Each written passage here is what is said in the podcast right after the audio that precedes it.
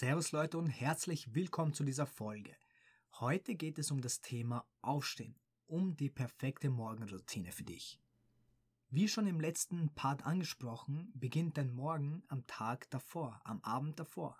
Plane deinen Morgen, plane deinen Tag, damit du weißt, wann stehst du auf, was möchtest du tun, was musst du erledigen. Schau, dass du ausreichend Schlaf hast, nicht weniger als sechs Stunden und nicht mehr als neun. Es ist natürlich von Person zu Person unterschiedlich, wie viel Schlaf jemand braucht. Zwischen 6 und 9 Stunden wäre am idealsten. Stell dir einen Wecker und plane Pufferzeit ein. Falls etwas dazwischen kommt und du dein Frühstück in Ruhe genießen kannst, dein Kaffee oder dein Tee in Ruhe trinken kannst. Warum ist eine Morgenroutine so wichtig? Die ersten Stunden nach dem Aufstehen sind für viele Menschen einfach nur Stress pur. Alles muss schnell gehen. Duschen, umziehen, frühstücken, dann zur Arbeit fahren, vielleicht sogar im Stau stehen. Gut in den Tag starten, das geht anders. Die Stimmung des Morgens geht auf den Tag über. Wer morgen schon gestresst und genervt ist, bleibt es meistens für einen erheblichen Teil des Tages. Oft sinkt das Energielevel sogar und führt zu Stimmungstiefs am Nachmittag. Einen wunderschönen guten Morgen. Den wünscht man sich am besten nicht nur, sondern sorgt dafür mit einer perfekten Morgenroutine. Damit gelingt der optimale Start in den Tag. Die Motivation steigt und der Stress sinkt. Wer den Tag richtig beginnt, ist im besten Fall früher fertig. Aber was ist genau eine Morgenroutine? Die meisten sind bereits froh, wenn sie mit halb geschlossenen Augen den ersten Kaffee des Tages schlürfen können und dabei möglichst wenig gestört werden.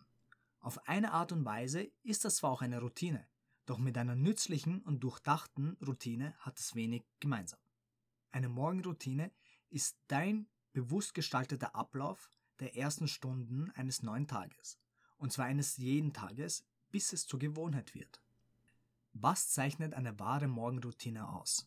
Sie ist selbst gewählt, sie wird gezielt von dir gestaltet, sie wird täglich umgesetzt, sie ist auf deine Bedürfnisse abgestimmt, sie wirkt sich positiv auf dich aus und sie wird langfristig beibehalten. Vor allem die Anpassung auf die eigenen Bedürfnisse ist wichtig. Die Morgenroutine muss keine Stunde dauern. Die Dauer der Morgenroutine und der morgendliche Ablauf richtet sich alleine danach, wie viel Zeit du hast und wie viel Zeit du brauchst, um die Routine zu nutzen. Wer mit dem Gedanken startet, jetzt muss ich noch 30 Minuten für meine Morgenroutine einplanen, ist auf jeden Fall falsch. Die Morgenroutine soll auf jeden Fall Spaß machen. Und solche Gedanken bremsen und demotivieren einen nur selbst. Der Mensch ist ein Gewohnheitstier, deshalb nutzt die Morgenroutine aus.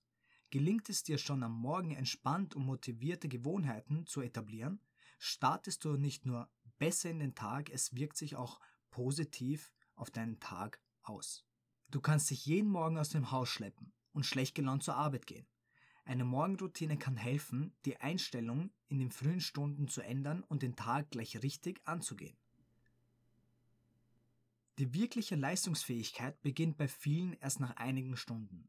Ein großer Teil des Tages bleibt mehr oder weniger ungenutzt.